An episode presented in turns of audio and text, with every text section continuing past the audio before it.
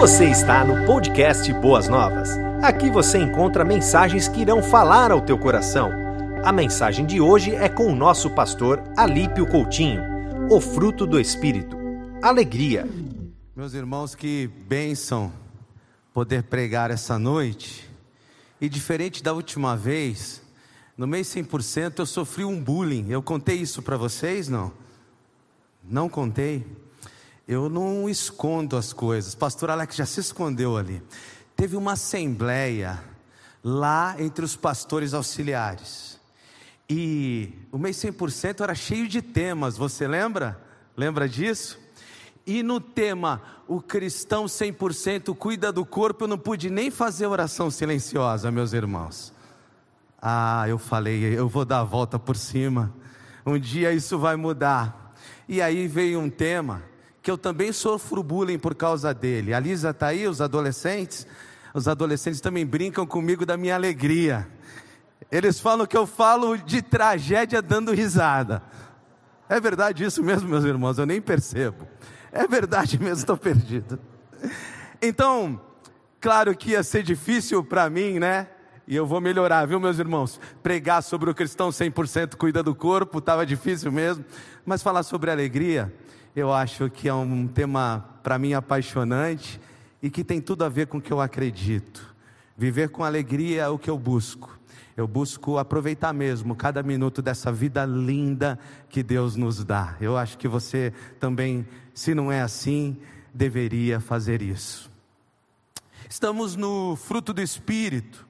E o pastor Adalberico hoje de manhã arrebentou, né, meus irmãos? Que bênção de sermão. E uma hora ele puxou a nossa orelha, vocês perceberam? Ele disse assim: ó, se você não está conseguindo amar, faça aí uma grande reflexão. O fruto do Espírito, para mim, ele tem uma conotação muito legal, de que ele de fato nos abençoa, ele traz benefícios extremos para quem tem, para quem consegue vivê-lo. Mas também eu penso no fruto do Espírito como alguma coisa em nós que o outro pode colher, alguma coisa em nós que o outro pode se servir, um fruto gostoso que a gente oferece para abençoar o outro. Você tinha pensado nisso com relação ao fruto do Espírito? Não. Alguma coisa em nós que faz bem para o outro. Eu não sei, meus irmãos, por exemplo, qual foi o fruto que Adão e Eva é, caíram, qual foi o fruto que apeteceu, que mexeu com, a, com o estômago de Adão e Eva. Eu não sei qual foi, mas eu sei que todos nós temos os nossos frutos preferidos, gostamos de comê-los. Um dia um amigo meu disse que para ele tinha que ser um pé de jaca e ele ia, não ia aguentar, né? Eu não sei qual o seu, mas pensando em fruto, fruto do Espírito, de fato, deve ser colhido pelas pessoas, deve abençoar a vida das pessoas, e o contrário dele traz certa repulsa, né? Veja aqui, quem conhece gente mal-humorada, levanta a mão aí. Não cutuca quem está do lado, não, se você fizer isso, eu não tenho culpa. Ah, conviver com gente mal-humorada é legal, gente? Grita aí para o povo ouvir, não é não. Conviver com gente que só reclama é bom, gente? Conviver com gente pessimista é bom? Uma vez eu falei para um amigo meu assim: Olha, eu sou seu amigo, por isso te falo a verdade. E muitas vezes eu evito conversar com você, que você derrama tanto pessimismo no meu coração e eu não aguento. Por favor, amigo, mude. Ele ficou um pouco triste comigo no começo.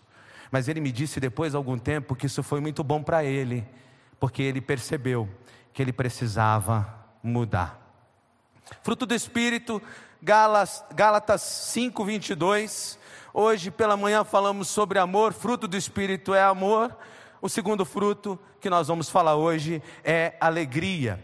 E a Bíblia, meus irmãos, fala muito sobre alegria. Deus considera a alegria como algo muito importante. Poderia citar milhares de textos sobre alegria. Inclusive tem um que é meu preferido. Lá no contexto da videira, né? João capítulo 15, no contexto da videira, Jesus fala no versículo 11 assim, ó: Eu tenho dito essas coisas, que coisas? Para vocês estarem ligados em mim. Tenho dito essas coisas para que a minha alegria esteja em vós e a vossa alegria completa. É o objetivo do Senhor que a gente seja alegre. Eu poderia citar muitos textos aqui, mas eu quero primeiro caminhar um pouquinho com você numa breve introdução. Alegria é importante, a Bíblia fala disso, mas infelizmente vivemos num mundo onde há realmente muita tristeza, muita tragédia e preocupação. Vivemos num mundo em que às vezes encontramos as pessoas com cargas, com tristezas enormes no seu coração. Pessoas com coração pesado devido às angústias da vida, às dificuldades as más notícias. Você assiste Datena, meu irmão? Ai, eu fiquei preocupado aqui. Mas de vez em quando eu dou uma passadinha lá, eu fico pensando, eu tenho vontade de chorar, deixa eu sair desse lugar. Os jornais parece que gostam de contar as tragédias. Já há algum tempo que eu não consigo, faz muito tempo que eu não assisto um jornal inteiro assim. Porque é muita tristeza, é muita tragédia, inclusive parece que de certa forma a tragédia vende. As pessoas parece que gostam de ler e assistir, porque os picos de audiência desses jornais que contam tragédias são absurdos, meus irmãos. E muita tristeza vem ao nosso encontro. As circunstâncias, às vezes, querem nos esmagar, nos abater. As tragédias são duras demais. Eu me lembro de um pastor amigo que depois de um ano pastoreando, seu primeiro ministério, na verdade, eu dei posse para ele, eu fui interino daquela igreja, da primeira igreja batista em Bertioga. Alguns aqui já foram lá, me contaram: olha, encontrei pastor Michel. Então eu, ele foi meu discípulo, ele era seminarista, eu andei com ele, eu ordenei pastor Michel e dei posse para ele na primeira igreja batista de Bertioga. Um ano depois, o filho do pastor Michel, com oito anos de idade, morre de câncer o Michel me procura e diz assim: Alípio, eu não posso mais pastorear. O que eu vou dizer para as pessoas? Como eu vou subir naquele púlpito sem alegria nenhuma? O que eu vou conseguir pregar a partir de hoje? Irmãos, eu não tinha o que dizer para aquele homem. É tão duro perder um filho que não tem nome para isso. A mulher que perde um marido é viúva. O filho que perde um pai é órfão. Mas um pai que perde o filho, a gente não desconhece o nome para isso. As tragédias são duras. O que eu pude dizer para o Michel é: você tem o meu abraço, o meu carinho, tira um tempo de férias e pede para Deus cuidar de você. Que há momentos na vida que, de fato, para restaurar a alegria, é em Deus que a gente busca a resposta. As lutas são grandes. Às vezes perdemos pessoas, não para a morte, mas na vida. Esposas que perdem os seus maridos, maridos que perdem as suas esposas, pais que perdem os seus filhos. E realmente, quando eu falo de alegria, eu concordo que não é um tema tão simples. Talvez parecesse que hoje subir aqui para pregar fosse uma coisa tranquila, mas as angústias dessa vida, as lutas dessa vida que tentam nos assolar, elas são muito grandes.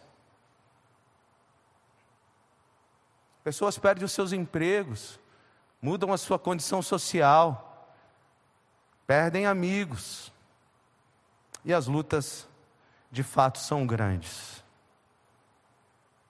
Por outro lado, há uma busca incessante e incessante, incansável por alegria. Uh, há estudos que dizem que as pessoas estão dispostas a pagar qualquer coisa por momentos de prazer. Bilhões de dólares são gastos todos os anos para tentar promover alegria e entretenimento às pessoas. É engraçado, férias tem um pouco disso, né? A gente sonha que aquilo vai ser o máximo, que não sei. Daqui a pouco passa tão rápido. Acontece com você, você volta para casa e fala: É, não foi tudo isso. Há no coração do homem uma busca por alegria, mas parece que essa alegria é, nunca é completa. O ser humano tem sede de alegria, e às vezes nessa busca intensa, se envolve com a sedução do pecado, que tenta trazer uma miragem do que é alegria, mas não traz alegria alguma. Pegam atalhos às vezes, tentando achar o destino da felicidade, acham o destino da tragédia. Salomão em Eclesiastes 2 diz isso. Ele diz é, sobre a experiência decepcionante de buscar alegria na bebida, no dinheiro, no sexo e na fama. Capítulo 2 de Eclesiastes, você vai ver isso. Eu não encontrei alegria em nada disso. Mas, ainda mais, e para nossa reflexão aqui, existem pessoas que têm todas as coisas e não são alegres, e outras privadas de muitas coisas que são só alegria. Talvez esse seja um tema que traga muita dúvida para os cristãos, e eu já vou terminar a minha introdução. Se alegria é fruto do espírito, por que eu não consigo estar alegre? Alguém já se fez essa pergunta? Vou tentar de novo, ó. Se alegria é fruto do espírito, por que eu não consigo estar alegre? Quem já fez essa pergunta a si mesmo? Olhou no espelho e falou assim: por que, que eu não estou alegre? O que está faltando?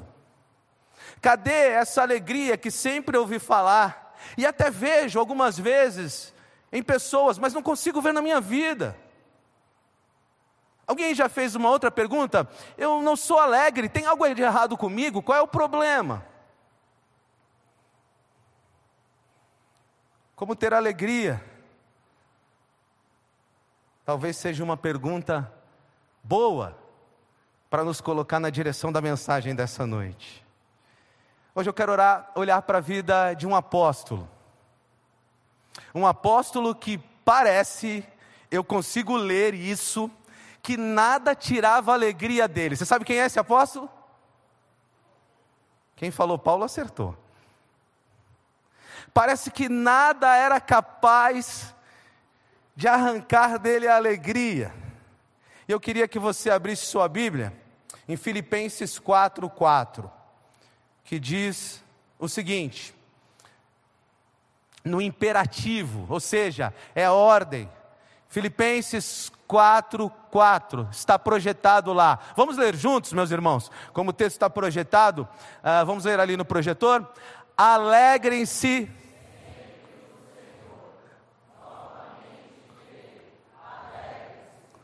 Alegre-se sempre no Senhor, novamente direi, alegre-se. Irmãos, Paulo não é um teórico da alegria eu me lembro de ouvir lendas quando eu era criança, que o palhaço era sempre o mais triste do circo. Alguém já ouviu essa lenda? Ele promovia a alegria das pessoas, mas do circo ele era sempre o mais triste. Na verdade, o apóstolo Paulo não está nessa condição, ele está no picadeiro da vida, dizendo sobre alegria e vivendo uma alegria um pouco num primeiro momento, num primeiro olhar, um tanto quanto difícil de se explicar. Quando Paulo escreve essa carta, ele está preso, algemado, acuado e trazendo no seu corpo marcas que foram a, a, adquiridas, que ele recebeu ao pregar o Evangelho. Ele estava passando por lutas tremendas, perseguições terríveis e humilhação mas a alegria do seu coração estava firme. Você já leu inteira a carta de Filipenses? Você pode fazer o exercício de ler procurando a palavra alegria. Filipenses tem 95 versículos e 19 vezes aparece a palavra alegria, meus irmãos. Vamos lá. Se você falar 100 palavras, em quantas delas vão aparecer a palavra alegria?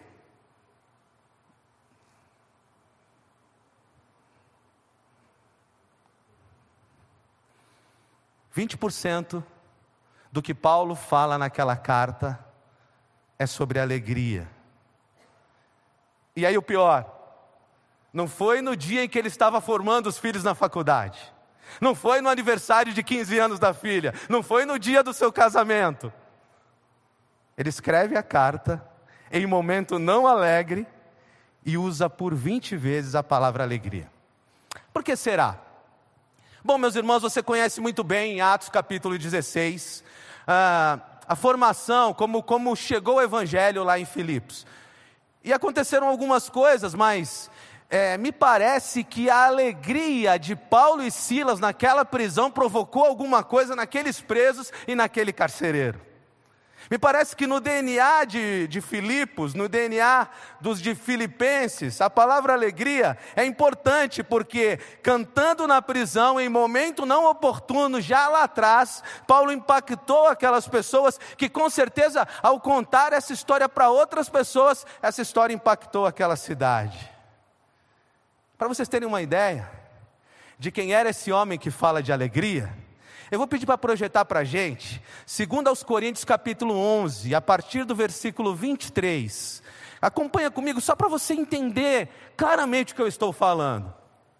Desculpe a longa introdução hoje, mas eu preciso te conectar aqui e você entender de quem a gente está falando. Diz assim o apóstolo Paulo: eles são, são eles servos de Cristo? Estou fora de mim para falar dessa forma. Eu ainda mais em trabalhos, muito mais em açoites, muito mais que eles em prisões, muito mais em perigo de morte, muitas vezes. Recebi dos judeus cinco quarentenas de açoites. Para um pouquinho aqui. Você sabe o que é quarentena de açoites? São 39 chibatadas com chicotes, com pedaços de pedras e ossos. Essas 39 chibatadas são dadas dois terços nas costas e um terço na frente, dilacerava o corpo das pessoas. Quantas, quantos açoites, meus irmãos? Cinco quarentenas de açoites. Três vezes fui açoitado com varas, varadas grossas, 39 pancadas por três vezes. Uma vez fui apedrejado. Três vezes sofri naufrágio. É engraçado porque, se você conhecesse a história de Paulo, Paulo, sabe quantas vezes Paulo andou de navio? Três. Sabe quantos naufrágios ele, ele enfrentou? Se você estivesse no porto e Paulo fosse entrar num navio, com certeza você diria: Eu vou no próximo. Passa de mim esse cálice. Apóstolo Paulo sofre três naufrágios. E um deles, ele passa uma noite e um dia boiando no mar.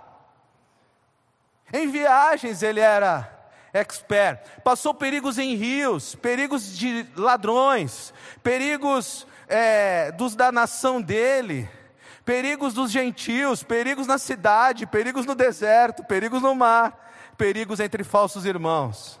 Trabalhou muito, muitas noites sem dormir, passou fome e sede, e frio e nudez. Agora pergunto a você, quero uma enquete aqui, eu quero ouvir sim ou não. Paulo tinha motivos para ser feliz? Ele diz que sim. Quando a gente olha tudo isso, a resposta humana é não. Mas ele diz que sim. E hoje eu quero olhar com você como estava o coração de Paulo. Paulo está falando de uma alegria como contraponto da murmuração, do desânimo e da desesperança. É uma atitude de paz interior, de contentamento.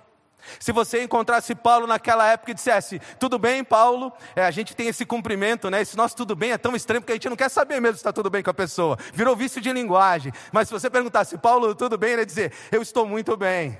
Mas você diria para ele, mas Paulo, você está preso. Mas ele diria, a prisão do corpo não me aprisiona a alma, não me aprisiona as emoções. Eu estou bem. Eu estou estável, eu tenho segurança interior, eu tenho paz. A paz que excede todo entendimento está aqui comigo. O meu mundo interior está em ordem. E você diria, Paulo, mas você tem muitos motivos para se entristecer. E aí está o segredo. E Paulo diria assim: Eu tenho um motivo para me alegrar. Cristo, Cristo, Cristo. Paulo, você tem muitos motivos para chorar, mas eu tenho um motivo que me faz rir. Cristo, o meu Cristo, o meu Cristo. O apóstolo Paulo, num sermão expositivo, num, num artigo de Hernandes Dias Lopes, eu vou usar alguma coisa dele aqui. Ele conta para a gente que o apóstolo Paulo fala nesse texto, uma vez em cada capítulo, sobre coisas que podiam roubar a alegria daquela igreja. E hoje então, eu trato com você essas coisas. Filipenses capítulo 1, versículo 12. A primeira coisa que ele lida, que ele trata, que ele mexe com aquela igreja que fala que é ladrão de alegria, são as circunstâncias da vida. Ele diz, Filipenses 1,12: Quero ainda que saibam, irmãos, que aquilo que me aconteceu tem, ao contrário, ao contrário do que normalmente se esperava, tem servido para o progresso do Evangelho. Eu não sei como você enxerga os dias difíceis. Alguém aqui deseja passar dias difíceis? Amém ou misericórdia? Me parece que Paulo não fugia dessas coisas. Ao contrário, me parece que se fosse honrar a Cristo, se fosse para o Evangelho ser propagado, e alguém perguntasse quem está afim de sofrer, Paulo levantaria a mão e dizia: Eu sou voluntário, pode contar comigo. Se é para o Evangelho ser pregado, conta comigo, eu posso sofrer. Muitos de nós temos encarado as circunstâncias da vida, talvez de uma forma um pouco equivocada Talvez um pouco equivocada, porque a gente não entende o propósito da nossa vida aqui. Se você entende que o propósito da sua vida aqui é juntar coisas, é buscar a alegria desse tempo, é ter destaque e tantas outras coisas, as lutas da vida de fato te ferirão demais. Mas se você entende que o propósito da sua vida aqui é sinalizar o reino de Deus, é mostrar para esse mundo quem é Jesus, é mostrar para esse mundo a sua fé em Cristo. Cada vez que a sua fé for provada e que você resistir, e que você se mantiver bem, e que você conseguir dar bom testemunho, você vai ter isso como motivo de alegria. Parece louco isso, não parece? É um jeito que você olha Paulo diria mais ou menos o seguinte: eu posso conviver com todos os problemas deste mundo, desde que isso traga lucros para o Evangelho, desde que isso sinalize o reino de Deus. Então, quando ele sofria, ele não se vitimizava. As circunstâncias da vida não destruíam Paulo, porque ele pensava: esse sofrimento é para a glória de Deus, eu vou usá-lo para pregar o Evangelho. As pessoas me verão sofrendo com um sorriso no rosto, e elas verão que eu amo mais o meu Deus do que as circunstâncias dessa vida, igualzinho a gente, amém? Tá difícil ouvir amém aqui, pastor Adalberto. Eu ouvi uns misericórdia aqui, viu? As circunstâncias da vida, elas não deveriam ter o poder de nos autodestruir. Elas deveriam ter o poder de nos fazer testemunhar. Mais ou menos assim, um colega de serviço que não é cristão, chegasse perto de você e dissesse assim: Eu estou vendo a sua vida, as coisas não estão fáceis para você. Quanta luta, quanta perseguição. E você dissesse para ele: Sim, muita luta e muita perseguição. Mas isso não tira o meu amor por Cristo. Mas o meu Deus ainda está comigo. Mas eu ainda consigo glorificar o nome dele. Você quer cantar louvores a Deus comigo? E a pessoa ia olhar para você e falar assim: não é possível. Ou ele não é cristão e usa droga escondido, ou esse negócio de fé dá certo mesmo. E eu ficaria com a segunda opção. O apóstolo Paulo, entendi as circunstâncias da vida como oportunidades de testemunhar que Deus é bom, que o coração dele não estava nesse lugar, que perder qualquer coisa aqui para ele era muito pequeno perto do que ele havia ganhado. Entenderam o que eu disse? Vou repetir para você guardar aí no teu coração para os dias difíceis. Perder alguma coisa aqui era muito pequeno perto do que ele tinha ganhado. É assim que você vive? É assim que você pensa? É assim que você entende as circunstâncias da vida? Porque ser feliz quando está tudo bem, até ateu consegue, não consegue? Hã? Ateu consegue ser feliz quando está tudo bem? Então qual é a nossa diferença do ateu? É que o nosso coração não está aqui, a nossa terra não é aqui, as nossas buscas não estão fincadas nesse lugar. Por isso, o apóstolo Paulo nos ensina que as circunstâncias da vida não podem mexer com a gente. Quando eu era pastor na igreja Jardim Primavera, eu era pastor muito ainda é, inexperiente.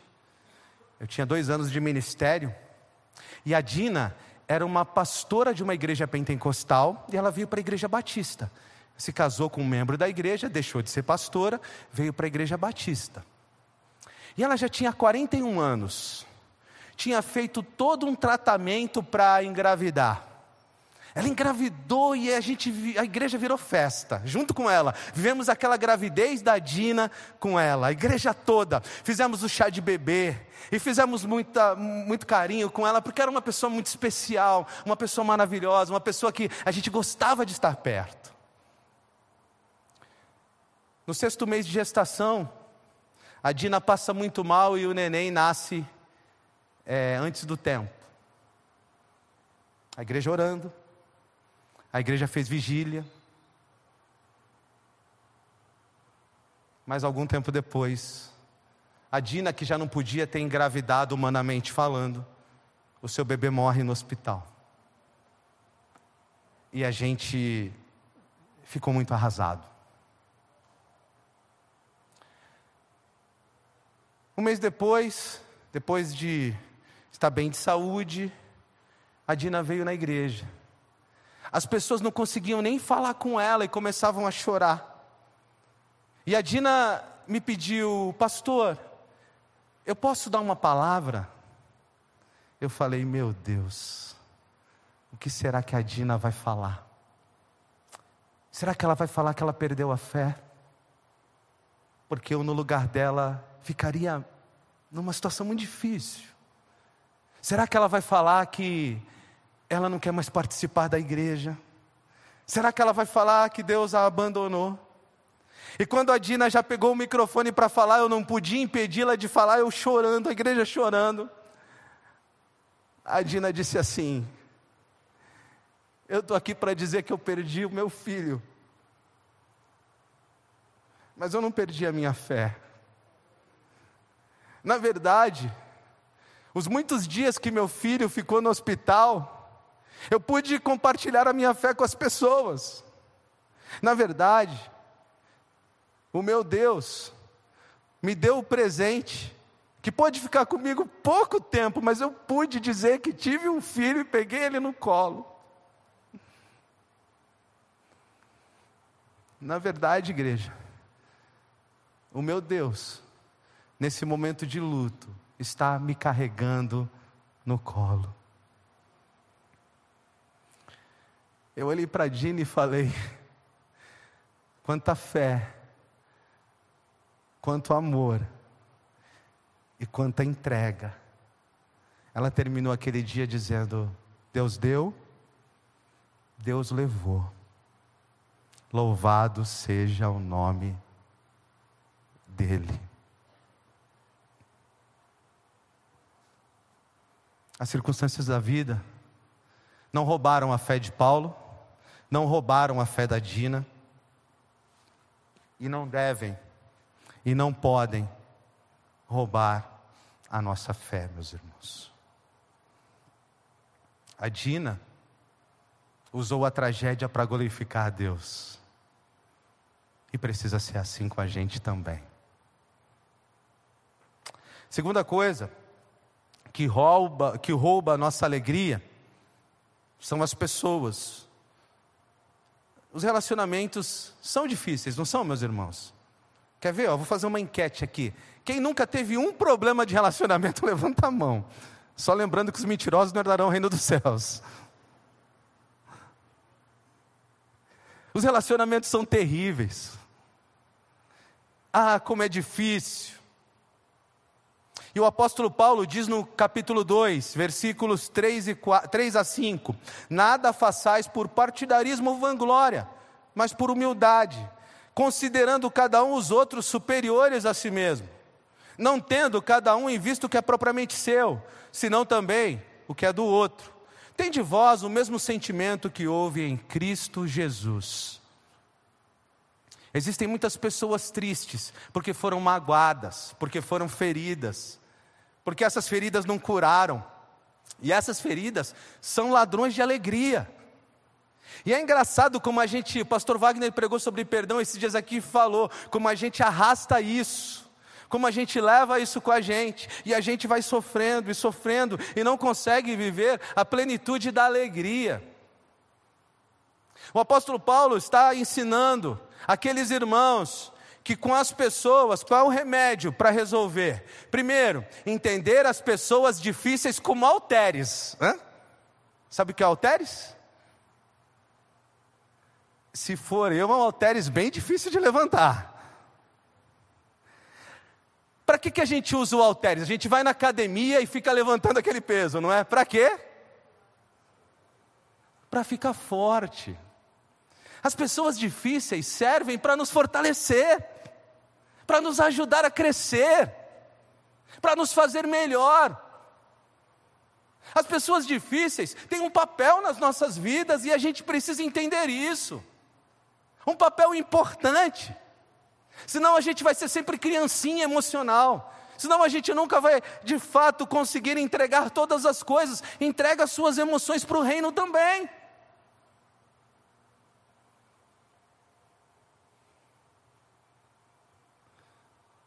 A história do credor impassivo, incompassivo, em Mateus 18 é muito forte, né? Porque talvez você fale assim, mas pastor, como perdoar essas pessoas que me feriram tanto? Essa pergunta foi feita a Jesus. E ele fala de duas pessoas que deviam. Um devia 10 mil talentos ao rei. O rei aqui é o Senhor. O servo é você. E sou eu. 10 mil talentos.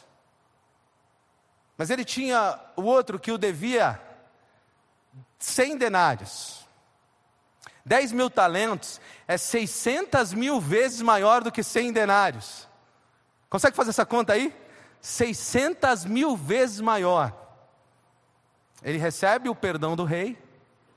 Você recebeu o perdão de Deus, amém?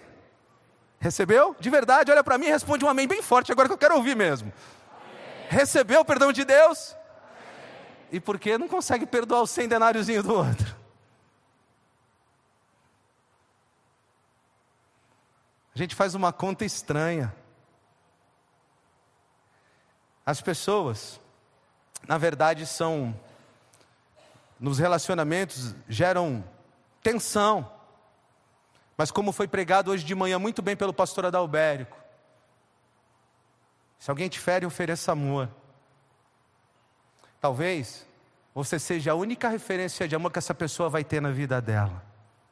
E quando você a priva de dar amor a ela, quando você diz assim, eu não vou amar essa pessoa, não, você a priva, talvez você está privando também essa pessoa de ter contato com o amor verdadeiro e genuíno.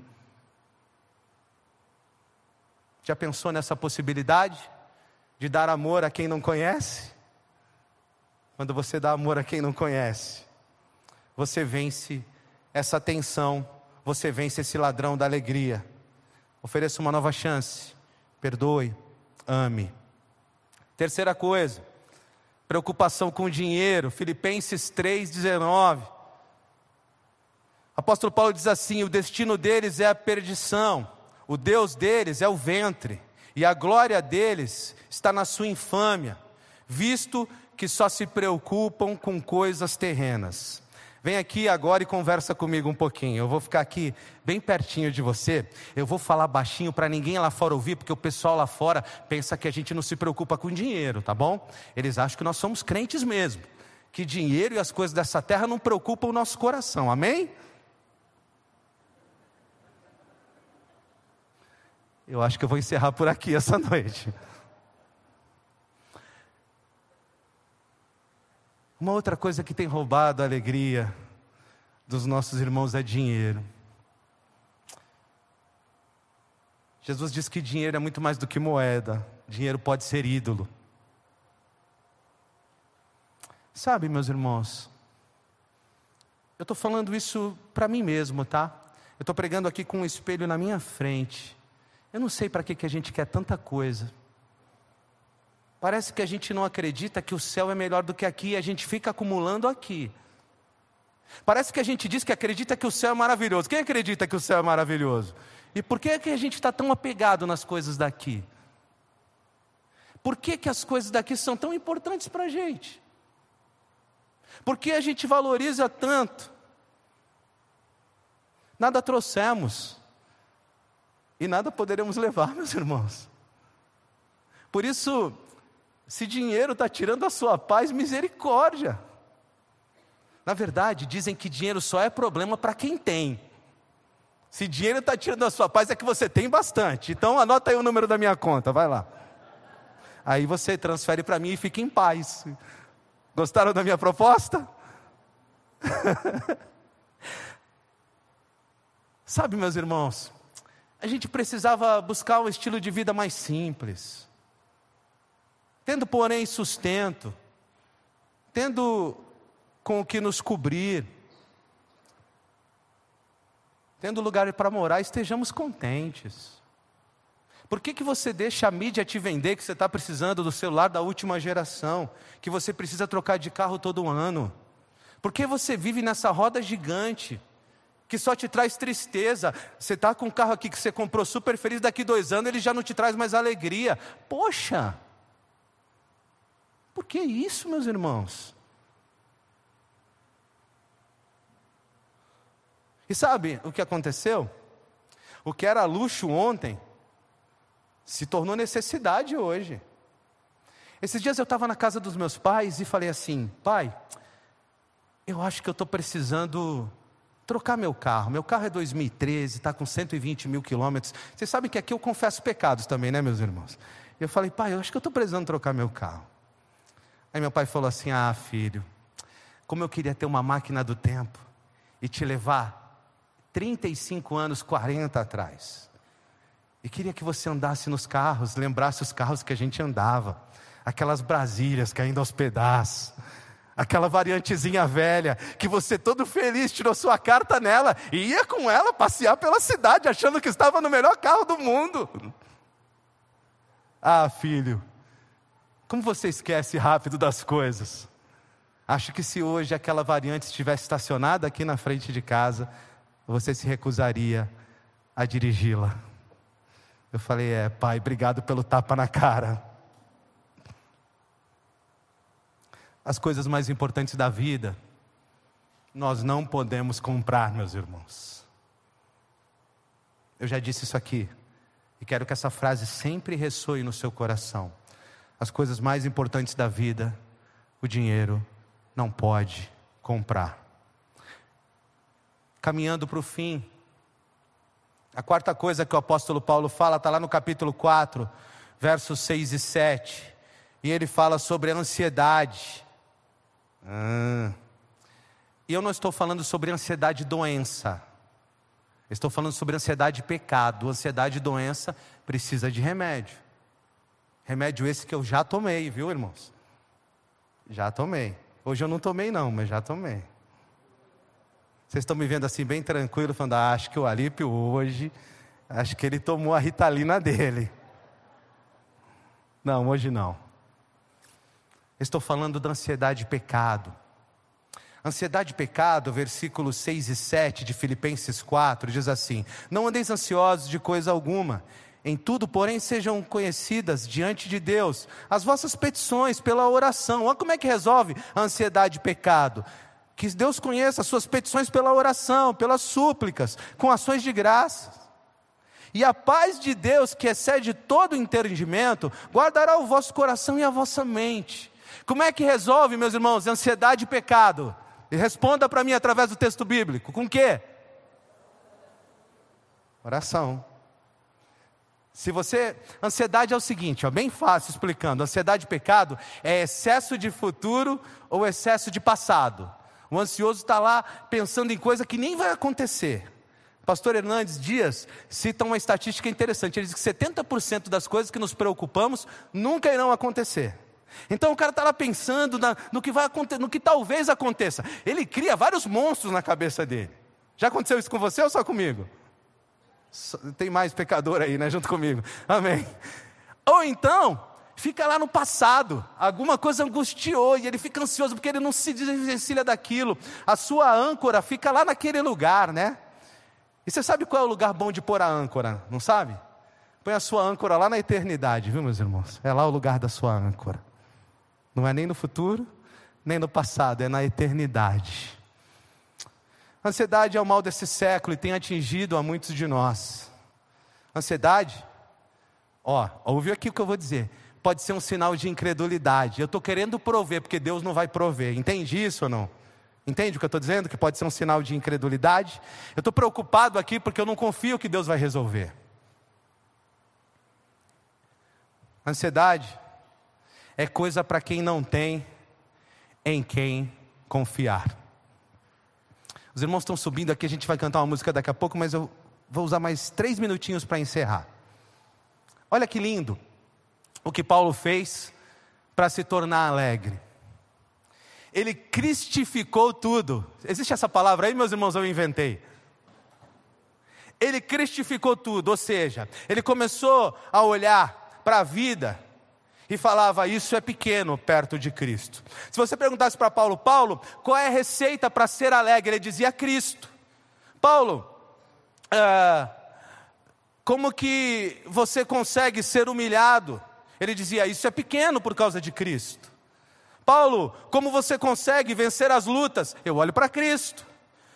Paulo, você vai morrer. E era a situação dele nessa carta. Ele diz: Que bom, vou encontrar Amém? Quem quer agora? Vamos orar? Olha que bênção, tem uns de fé, um adolescente aqui levantou a mão. Você vai morrer? Eu vou, porque eu morrer é Cristo. Isso não tira a minha paz. Eu mudei de patamar, Paulo dizia, e Cristo é suficiente. É Cristo, é só Cristo. Você é alegre? Sim ou não? Pergunta para a pessoa que está do seu lado, que eu acho que ela sabe mais, mas não precisa ser agora. Você é alegre? É interessante que eu vou contar duas histórias bem curtas para a gente encerrar. Eu estava indo de carro, levar os meus filhos na escola, e eu olhei para eles e falei assim: Filhos, o pai tem um desafio grande domingo. O pai vai pregar sobre alegria. Aí o Samuel, o Samuel ah, tem que falar três vezes para ele ouvir. Ele é igual o profeta, viu? O Samuel, ele olhou para mim e falou assim: Pai, você vai pregar sobre o que você é. Você é alegre, vai ser fácil. Esse sermão você vai tirar de letra. E eu falei assim: Filho, por que, que o pai é alegre? Eu faço perguntas difíceis, meus irmãos. Ele falou: Pai, você é alegre porque você é grato falei: Que bom, filho, que você enxerga isso no Pai. O apóstolo Paulo era grato. Por isso, as circunstâncias da vida, as pessoas, as preocupações com o dinheiro, a ansiedade, não tiraram de Paulo a alegria, porque ele cristificou tudo. Termino com uma última história de um homem muito rico, em que sua propriedade foi alvo de um grande incêndio e ele perdeu muito do que tinha. Algum tempo depois, a sua esposa e as quatro, as quatro filhas estavam é, numa viagem de navio. Esse navio bateu em alguma coisa, naufragou, e as quatro filhas desse homem morreram. Ele recebeu um bilhete da esposa com a seguinte frase: Estou viva, mas só.